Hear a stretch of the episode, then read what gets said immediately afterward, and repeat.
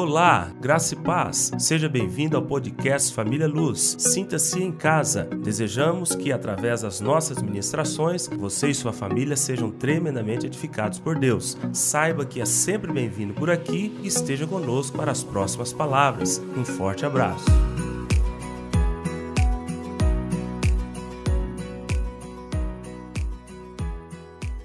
Vamos lá?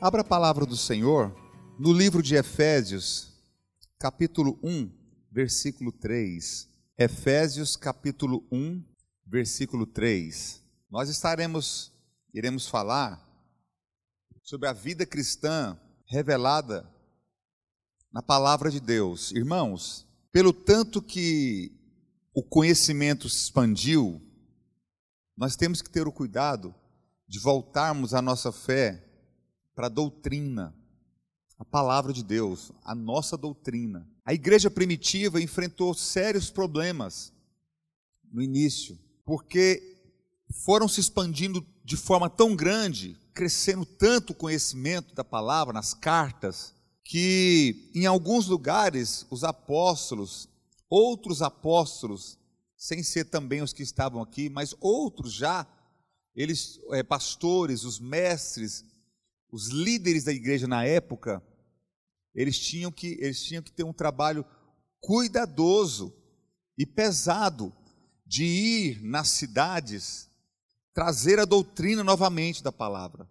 Porque tinha gnosticismo, tinha muitas religiões que quando a igreja chegava, quando a palavra chegava, se não tivesse essa manutenção dos, dos líderes da igreja na época, a, a coisa ia entortando e ia pegando um outro caminho. Aí igrejas, é, igrejas eram rachadas, começavam a brotar novos entendimentos que também vinham novas religiões, seitas, e eles vinham trabalhando para que as heresias não tivessem fundamento e força dentro da palavra, dentro da, da igreja, da comunidade. Muitas coisas, muitas atividades, os, os líderes daquela igreja, das igrejas primitivas, tinha que observar. Deixava-se um líder ali, abria-se outra igreja ali e outra, quando olhava, tinha que estar tá indo atrás, observando os conceitos. Aí a gente vai olhar pela, pelagianismo, nós vamos, é, o período em que a, a, a humanidade cresceu no iluminismo, toda essa forma foi atingindo também a igreja, os seus costumes e tentando aqui deturpar a doutrina a palavra de Deus. Hoje, a nossa igreja, desse século, agora eu falo como corpo, precisa de olhar isso. É necessário olhar. Porque se nós olharmos, o conhecimento da palavra tem se, tem se expandido, e isso é bênção. Hoje, quando você olha nos, nas redes sociais, está lá, palavra. Nós temos muitos pregadores bons, nós temos muita informação, você olha no Google, muita coisa. Só que nós temos que tomar cuidado. Porque é como se desse um tiro e você colocasse um milímetro à esquerda do alvo que está a três quilômetros. Um milímetro aqui, ninguém vê nada. Mas a três quilômetros vai sair muito fora do propósito que é acertar o alvo. Temos que tomar cuidado. Temos que voltar à doutrina. Temos que retornar à palavra. Nós temos muitos conceitos aí fora da palavra, mas que andam junto e que desviam muito pouco, quase imperceptível, que são bonitos. É bonito o conceito. Você olha e fala, gente, realmente, mas é pernicioso e é mal. Nós temos que tomar cuidado. Por isso que hoje nós vamos olhar aqui, ó, a vida cristã revelada na palavra. Simples, descomplexada, mais simples. Por exemplo, Mateus, como que eu faço para continuar a minha caminhada de fé, enfrentando as lutas que enfrentamos, vencendo, andando com Deus? Como? Leitura, oração, consagração, congregação. Igreja, leitura da palavra, período de oração. Não abro mão disso. Vai enfrentar guerras? Vai. As lutas vão vir? Vão. O gigante se levanta? Se levanta mas permanece assim para você ver. Eu congrego na minha igreja, eu tenho meu período de oração, tenho meu período de leitura. Acabou. Acabou. Você vai hoje é jovem, você vai ser aquela aquela velhinha depois do ciclo de oração e intercessão, bênção de Deus, mas com 40, 50 anos na fé. É aquele homem que chegou jovem, vai estar tá andando, vai estar aquele senhorzinho do grupo dos homens da melhor idade, firme na fé, joia, bênção de Deus, 50 anos ensinando para quem está chegando. Sabe o que está acontecendo com a geração hoje? Eles estão se convertendo, mas não lê a Bíblia, não ora, não faz nada. Já se convertem no sufoco da correria. E já tem mil motivos, porque nós temos motivos. Nós temos motivos, irmãos, para não ler, não orar e não congregar. Nós só temos um motivo para fazer isso: ir para o céu, andar com Jesus, viver com o Senhor. É só esse motivo que você tem. Agora, para não orar, não ler e não buscar, nós temos milhares e são convincentes, convincentes. Eu trabalho muito, eu corro muito, a correria da vida, ó Brasil, como é que tá as coisas, o mundo vai acabar, tá fim do mundo, eu embora. Muitas coisas, muitas coisas. Então eu preciso decidir o que eu quero ser. O que eu quero ser? Não, eu preciso de manter-me no Senhor. Preciso? Quero? Uhum. Leitura, oração, congregação. Na congregação, eu me envolvo. Aqui eu tenho, crio amizades, eu me envolvo com as coisas. Na leitura, eu cresço no conhecimento. Na oração, eu cresço na intimidade. Acabou. Não tem complexidade, não tem nada disso. Aí quando eu, quando eu começo a furar essas três coisas, quebrar uma dessas três coisas, olha o que que dá. Eu paro de ler. Se eu parar de ler, eu já paro de orar. É, é, é, é tranquilo. É tranquilo. Eu paro de ler aqui, com duas semanas eu já não estou orando mais. É normal. Os mais antigos aqui que já passou sabem o que eu estou dizendo. Não, mas então eu vou parar de ler, não. Se você não para de ler, você continua orando e você continua congregando. Não, mas eu vou, eu vou ler, orar e não vou congregar. Logo, logo você para de ler. Se você não congrega, você para de ler. Logo, logo, se você não congrega, você para de ler para você parar de orar. Não, então eu vou fazer o seguinte: eu vou ler mas não vou orar. Não, você não dá conta. Se você lê e você congrega, você não consegue ficar sem orar.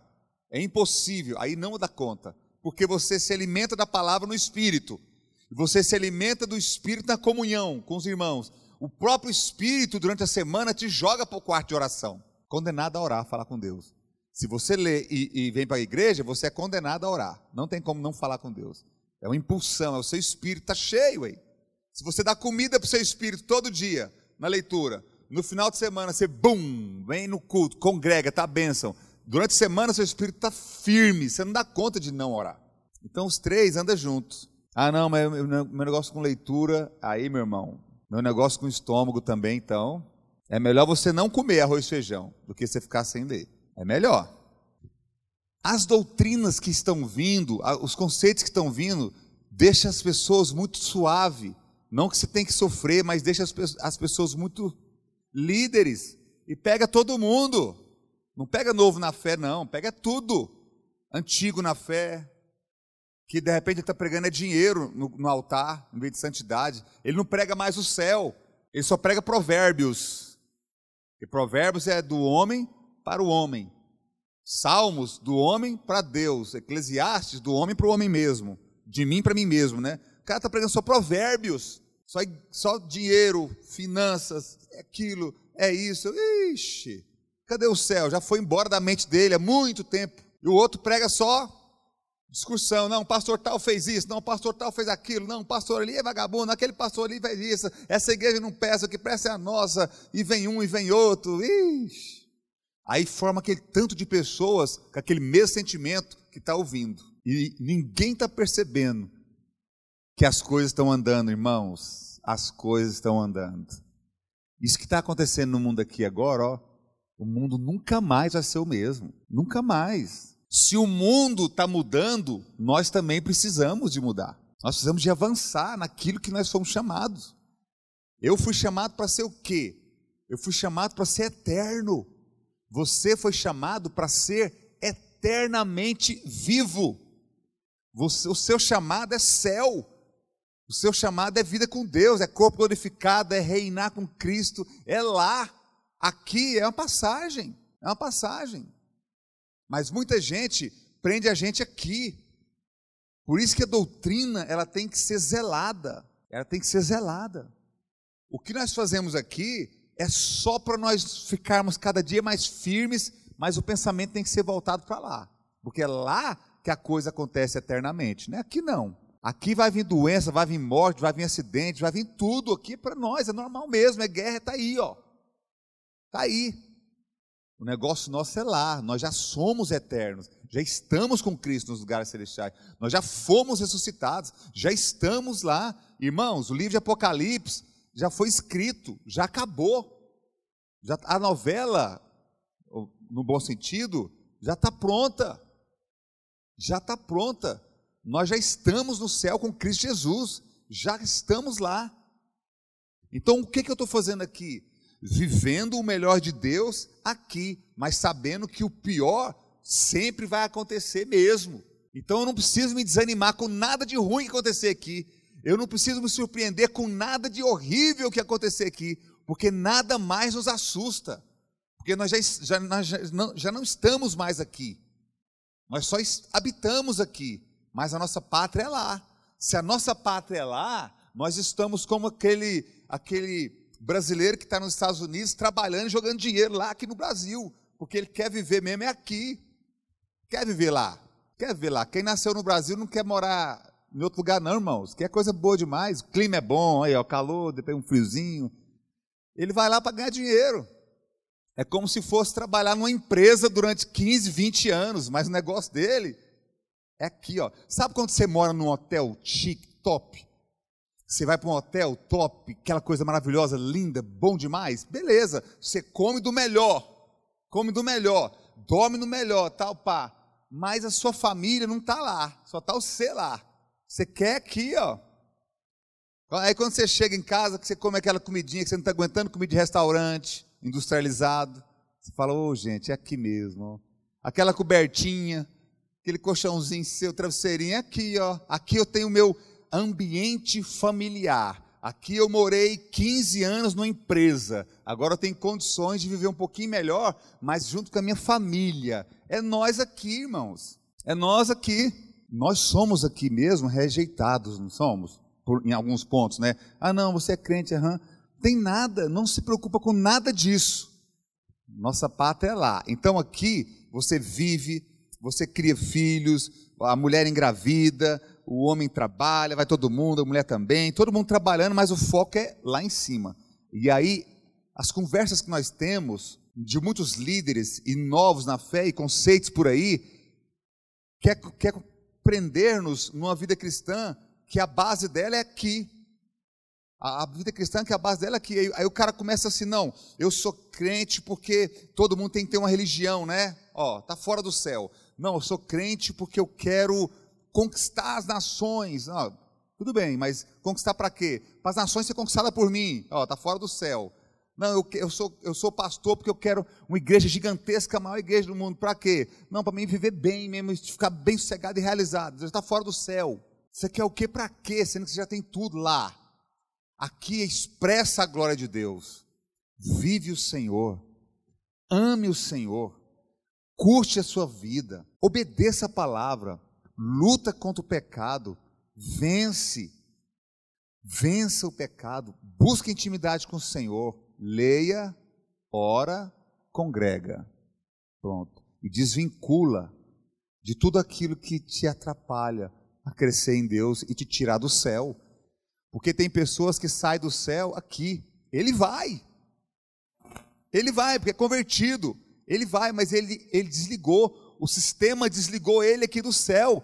Aí ele vive como se fosse um cidadão que está propositalmente é, criado para estar aqui. Ele vive como uma pessoa que realmente é somente daqui, porque está desconectado. Aí quando você lembra ele, ele fala: gente, espera aí, eu estou dando atenção para tantas coisas que está me tirando do céu aqui na mente, me conectando aqui, independente de pecado ou não. Cara, vou tá um, tem, tem gente que infarta, que infarta de preocupação, de ansiedade. Não é porque uma gordurinha chegou no, no coração, não. Preocupação, ansiedade, que tem doido. Por quê? Aqui, irmãos, nós temos tudo para nos estragar aqui. Nós temos tudo para nos arrebentar aqui. Por isso que aqui ó, hoje nós iremos falar sobre alguns conceitos rapidamente tranquilos sobre vida cristã revelada na palavra. Olha só, Efésios capítulo 1, versículo 3. Lá em Efésios 2,6 já fala que ele nos ressuscitou e nos fez assentar nos lugares celestiais em Cristo Jesus. Já estamos lá. Pronto. Nós estamos aqui em corpo e alma, o espírito nosso assentado em Cristo Jesus. Por isso que quando nós expulsar, expulsamos demônio, Lucas 10, 19, eis aí vos dei autoridade para pisar. Quem está em cima pisa. Por isso nós expulsamos demônio, né? Porque nós já estamos lá com Cristo Jesus. Amém? Ó, bendito Deus e Pai de nosso Senhor Jesus Cristo, que nos tem abençoado com toda sorte de bênção espiritual nas regiões celestiais em Cristo Jesus. Então, Efésios 2,6 já fala que eu estou assentado com Cristo, e é nele que eu sou abençoado com toda sorte de bênçãos. Toda sorte de bênçãos. Quando nós fomos, fomos salvos, o nosso coração se encheu de alegria, de gozo, na nossa conversão. Gente, eu fui salvo, eu conheci Jesus, o Salvador. Isso é tremendo, é maravilhoso. E no início a gente arrebenta com tudo, vida com Deus, firme no Senhor, pecado já não existe, não sou preso no pecado, e as correntes são quebradas, e vamos embora, e graças a Deus, igreja, os irmãos, nova forma de enxergar o mundo, isso é bênção. Só que com o passar do tempo, as coisas vão caminhando, o pecado que nós criamos que já havia passado, passando tempo, anos, passando ali tudo, esse pecado ele pode retornar com as coisas que o mundo vem trazendo. Estamos firmes, buscando de Deus. De repente, poxa vida, o Cordeiro de Deus levou o pecado do mundo, mas por que, que eu estou. Por que, que tem pecados que estão tentando voltar para a minha vida? Como assim? Como assim o orgulho está chegando? Como que a soberba que eu abandonei há 10 anos atrás está chegando de novo? A altivez está vindo, a impaciência está chegando, a briga no trânsito, agora já estou brigando de novo. Eu não brigava, agora estou brigando. Eu não quebrava a televisão, mas agora estou chutando a televisão. O que está acontecendo comigo? Eu não gritava, agora já estou gritando. Já tinha tempo que eu não gritava, agora eu voltei a gritar. Eu não tinha explosão de, de raiva, agora eu já estou tendo de novo. Já tinha tempo que eu não tinha. Eu não gostava de muita conversa, eu gostava de muita conversa fiada, quando eu converti eu larguei, mas parece que agora eu estou na roda dos escarnecedores. Gente, o que está acontecendo? Isso era pecado para mim, e eu abandonei isso, mas agora está voltando. O que, que é? Conceitos, né? Vamos olhar isso aqui? Tem duas, tem duas, tem duas, dois tipos de pessoas que reagem com essa situação. Uma, que realmente se entrega e, poxa vida, 15 anos de convertido, 10 anos, mas voltou a fazer o que fez, o que está acontecendo? Se entrega, se entregou de novo à ira, ao, ao orgulho, a, deixou de, se abandonou de, não quer mais que a palavra trate, não quer mais resistir a isso, abandonou. E outro engole tudo para dentro, não expressa, não expõe e desanima. E desanima ali. Fala, rapaz, eu sou assim. Eu sou assim. Um faz isso aqui, ó. Voltou, voltou e eu não vou lutar contra isso não. O outro fala assim, ó.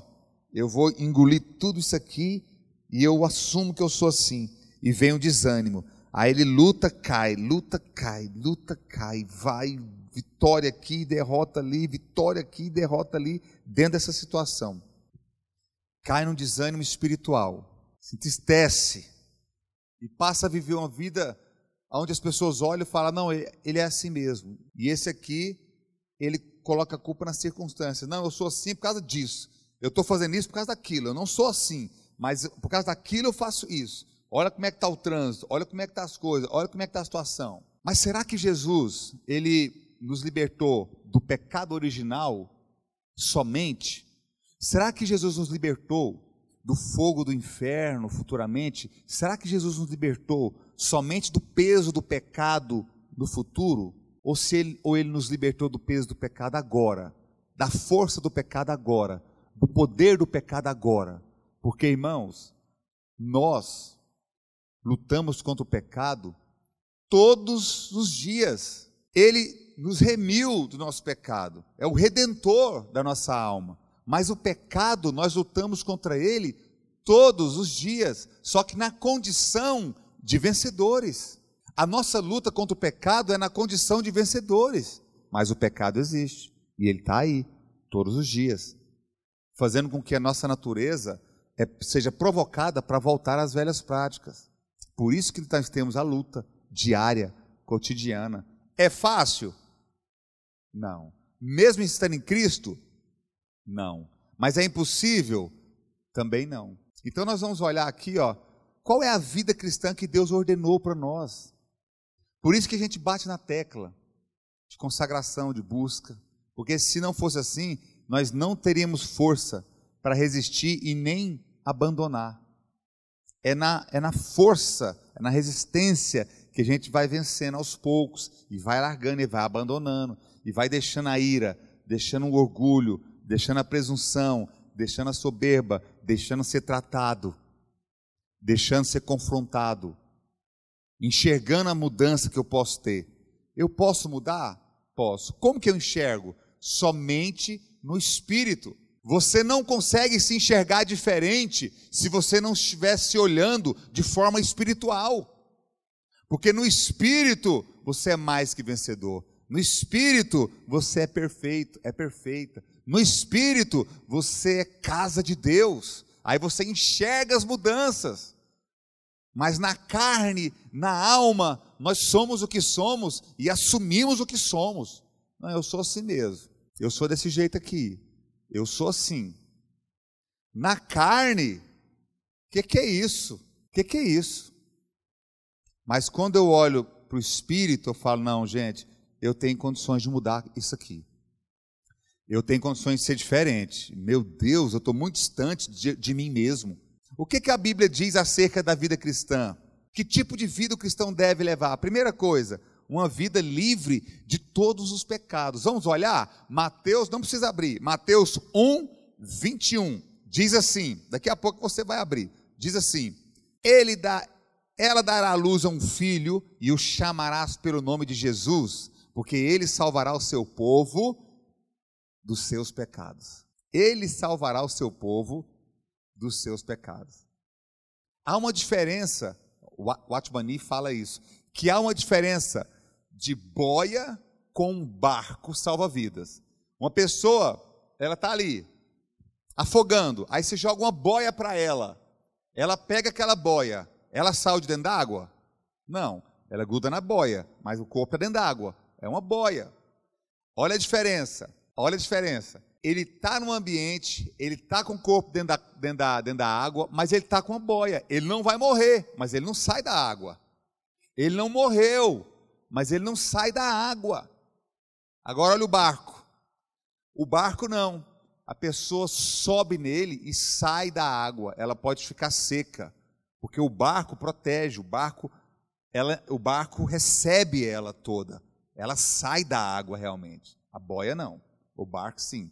Essa é a salvação que Jesus veio para nos dar. O sozo, corpo, alma, espírito.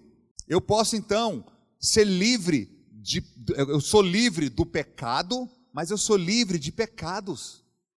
Porque o Senhor me deu a oportunidade de oferecer resistência. O Senhor me deu a oportunidade de ser livre. Sabe o que é isso? É Ele abre a porta da gaiola e fala: Olha, você está livre. Se você quiser sair, você pode sair. Você não precisa ficar aí. Não, você não está preso mais. É eu que devo sair. Mas ele, a salvação foi completa. A salvação foi completa. E aí, como que eu faço? Eu sei que Ele me salvou de forma plena, mas eu quero ficar no barco, amém? Ou quero ficar na boia? Eu sei que Ele não me deu a boia para me ficar ali dentro d'água. Ele me deu o barco. Aonde eu quero ficar? Aonde eu quero ficar? Porque, irmãos, nenhuma tentação vem acima das nossas forças. Toda tentação, o Senhor nos dá o escape. Toda tentação, Ele nos dá o escape. Nenhuma vem acima das nossas forças. Outro ponto: uma vida livre de todos os pecados e uma vida livre do poder do pecado. Olha só, Atos. Agora eu gostaria que você abrisse Atos capítulo 3, versículo 26. Vamos lá? Atos capítulo 3, versículo 26. Isso. Ó, todos acharam? Você que está em casa também achou? Achou? Diga amém. Se você tiver, se você tiver no chat, coloca lá amém. Olha só. Atos capítulo 3, versículo 26. Tendo Deus ressuscitado o seu servo, enviou-o primeiramente a vós outros para vos abençoar, no sentido de que cada um se aparte das suas perversidades. Podemos estar embaraçado com muitos pecados, com muitos erros, com muitas coisas, mas aqui ele diz, ó, no sentido de que cada um se aparte das suas perversidades. Ele pode fazer. E ele fez na cruz. Nós podemos fazer, nós podemos nos apartar. É nele, irmãos, é no Senhor, não é em nós. Aqui eu não me aparto, mas aqui eu consigo nele, é nele. Aqui eu não me vejo, mas aqui eu me enxergo. Aqui eu sei que eu consigo, porque a minha força está nele aqui. Romanos 6, 1 e 2 diz assim: Que diremos, pois? Permaneceremos no pecado para que seja a graça mais abundante? De modo nenhum. Como viveremos ainda no pecado, nós, os que para ele morremos? Todo cristão morreu para o pecado, é o desligamento, né?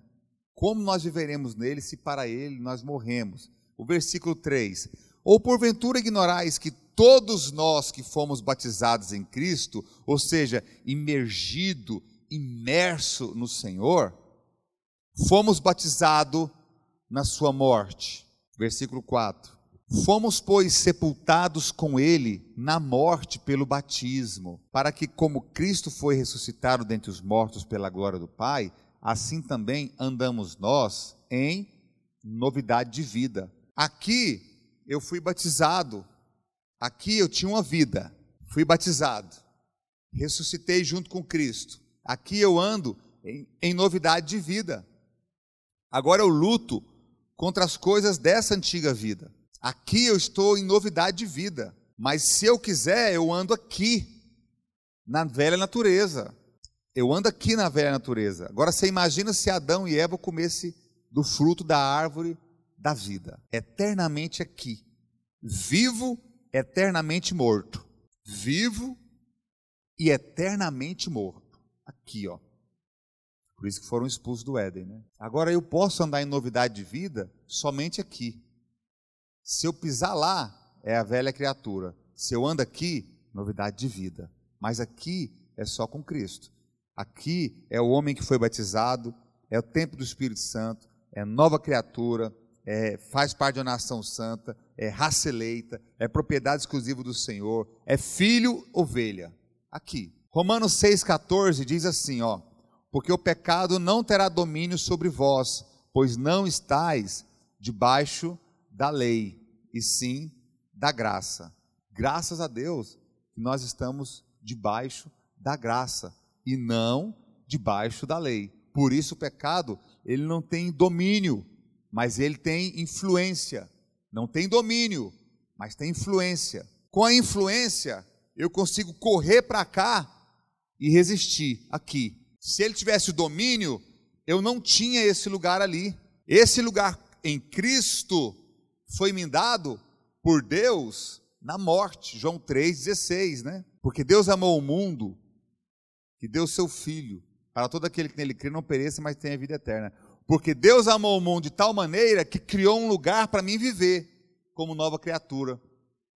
Porque aqui não tinha como, eu estava debaixo do domínio do pecado. Então ele me tira do domínio do pecado e me coloca aqui agora. Aqui eu posso ter uma novidade de vida. Aqui eu resisto. Aqui eu enfrento.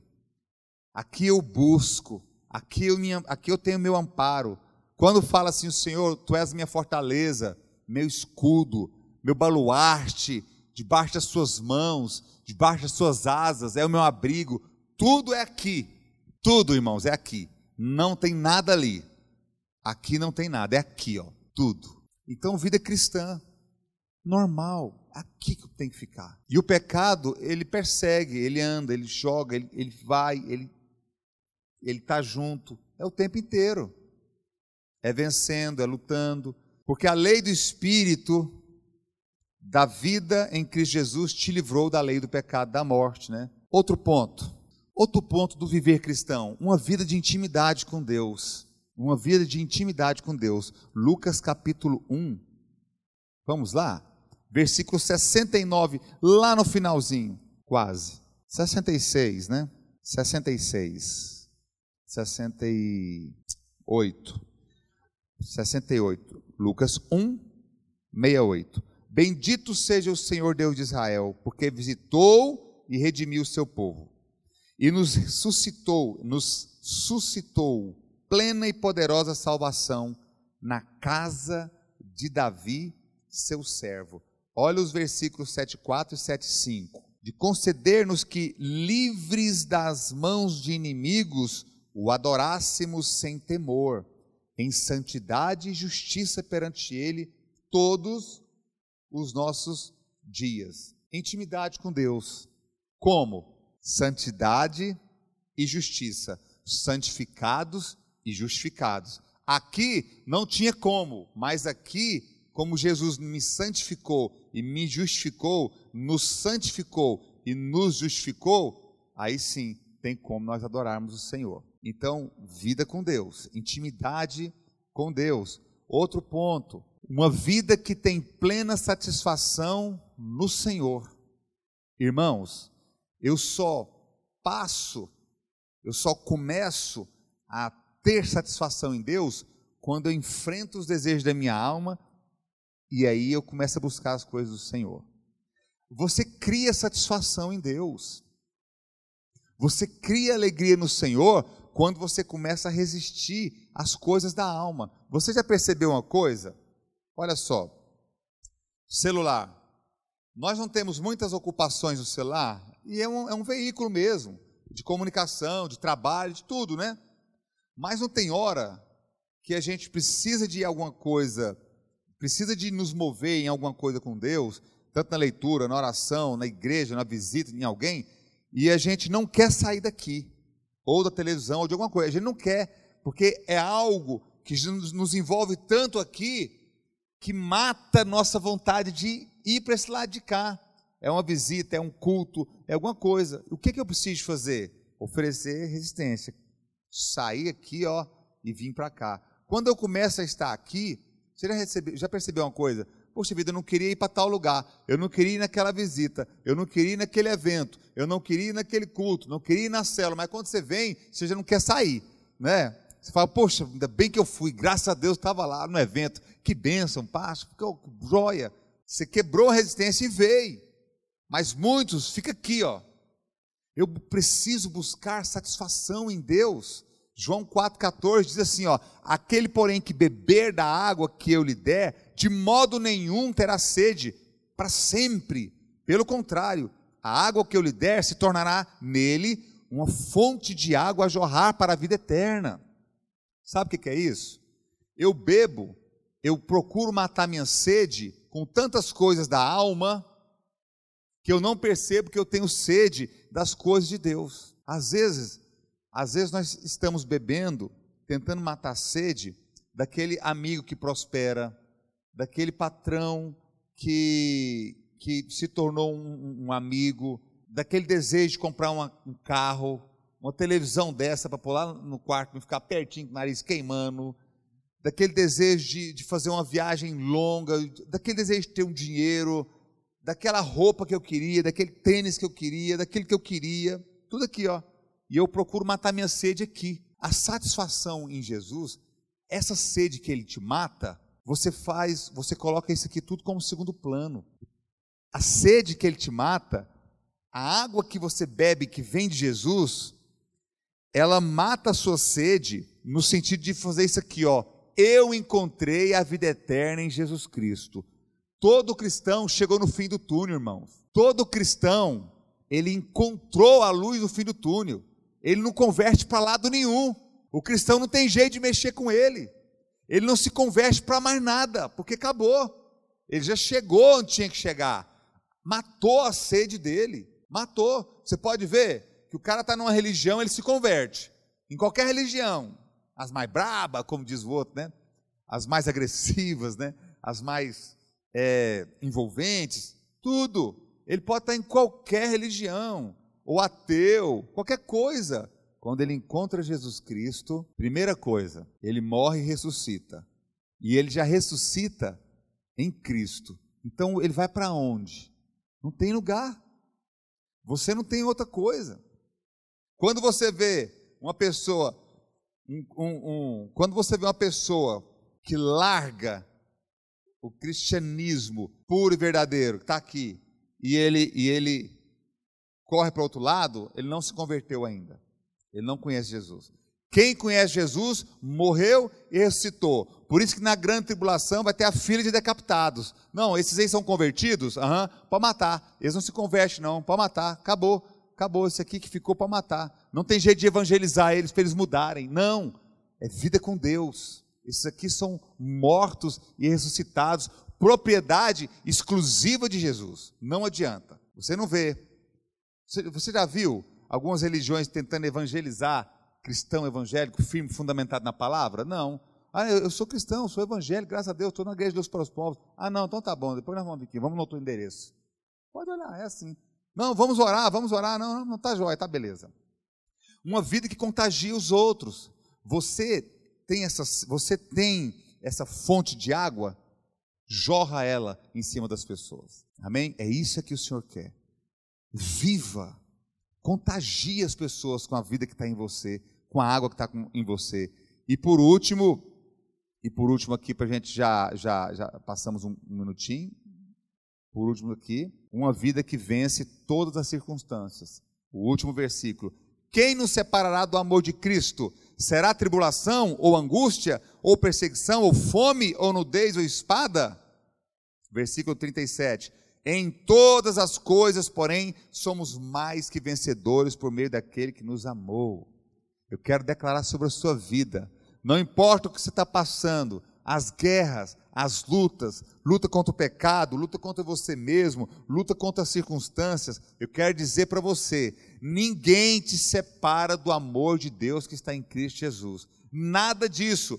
Tremor, rumores de guerras, guerras, fim dos tempos, doenças, nada separa a igreja de Deus do amor de Deus que está em Jesus Cristo. Nós estamos conectados, somos conectados e precisamos estar buscando sempre estar conectado com o céu. Nosso céu, nossa vida é no céu, nossa morada é lá, nossa pátria é lá. A minha oração agora e o meu desejo é para que você se fortaleça e não deixe que nada te desconecte da sua vida eterna em Cristo Jesus. Amém? Vamos ficar de pé? Em nome de Jesus.